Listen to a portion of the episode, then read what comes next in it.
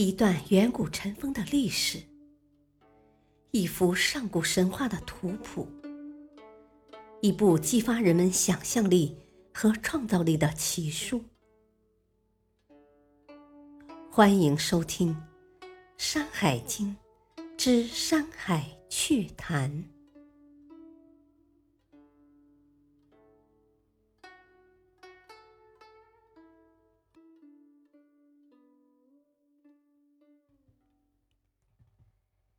第三卷《大荒东经》一。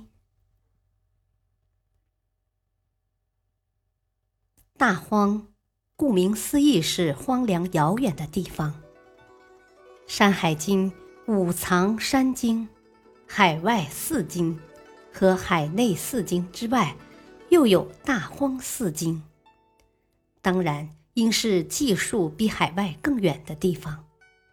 然而，大荒四经的内容不但许多地方和海外四经重复，而且在海内四经出现的也有不少。这是古人时空及地理方位的错乱，我们也无法可想。实际上，从古人开始就有不少学者认为，大荒四经及后海内经是后来才出现的。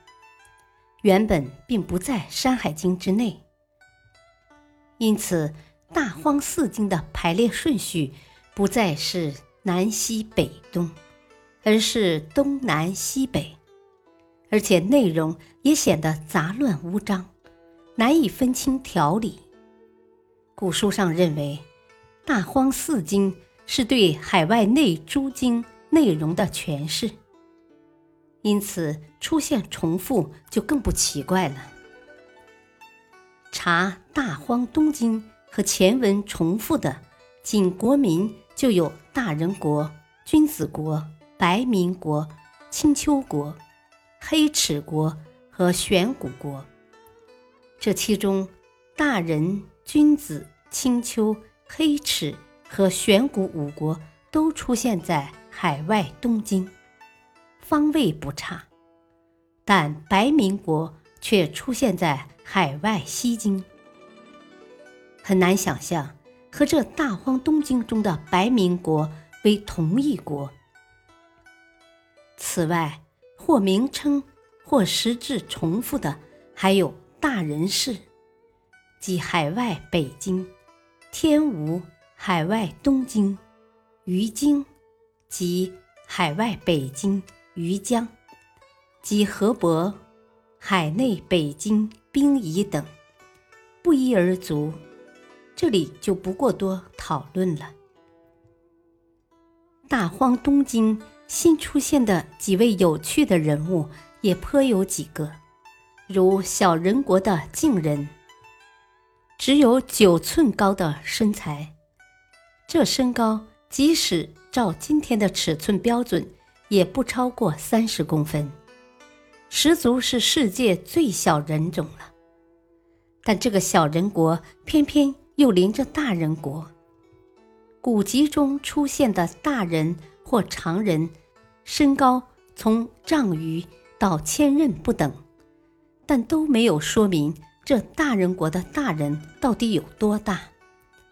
不过，既是大人，哪怕身高只有丈余。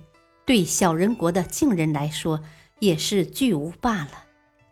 真不知道他们之间如何和睦相处。司幽国，司幽的一对子女司氏和司女，一个不娶，一个不嫁，但他们怎么繁衍后代，流传下来司幽国呢？据古书上说，他们能执丝感。而气通，无配合而生子，这又是一项神奇的本领。单靠着心灵感应就能完成传宗接代的工作，这实在是令人羡慕。还记得在本书开头南次一经讲到谭元山的奇兽类时，曾经提起过列子天瑞中有一种和他们并列的奇鸟。翼吗？亦能相视而生，靠眼神交流、传宗接代，和私事私女正是一种。私幽国人还能使四鸟，即亦使四种鸟类，让他们为自己服务。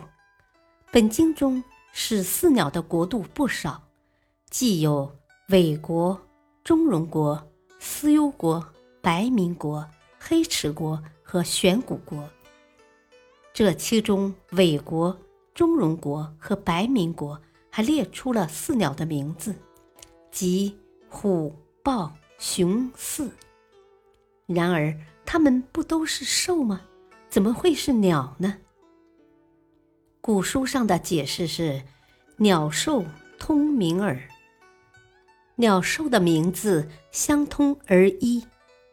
也就是有那么四种鸟，分别叫做虎、豹、熊、四。真好奇，这是怎样的四种鸟？样子和四种通名的兽有没有相同之处？不过这句话还可以理解成鸟就是兽，那么虎、豹、熊、四也还是那些虎、豹、熊、四。没什么奇怪了。上述六国中，中荣国出现了两次，而这六国除了韦国之外，其他五国的介绍都说帝俊生某某，于是有了这个国家。也就是说，这五国都是帝俊苗裔，即他的后人建立起来的。实际上。韦国人同样是帝俊的后人，为什么呢？因为这里的帝俊就是帝舜，而韦国就是舜的居地，韦国。感谢收听，下期继续播讲第三卷《大荒东经二》，敬请收听，再会。